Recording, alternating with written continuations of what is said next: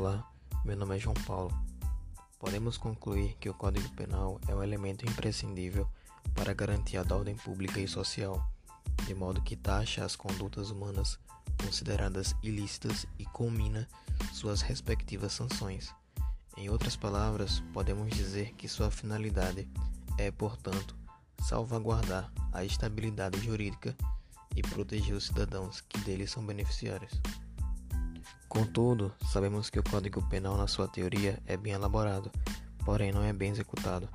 Em virtude dessa situação, é necessário que mudanças sejam feitas para que as leis sejam aplicadas de forma rígida e precisa, já que em muitas ocasiões quem tem mais reconhecimento ao ser preso não recebe a punição que deveria, sem contar no livramento precoce de pessoas perigosas para a sociedade por não receber a punição correta, o que causa muita desigualdade e perigo não só para as pessoas, mas para o país.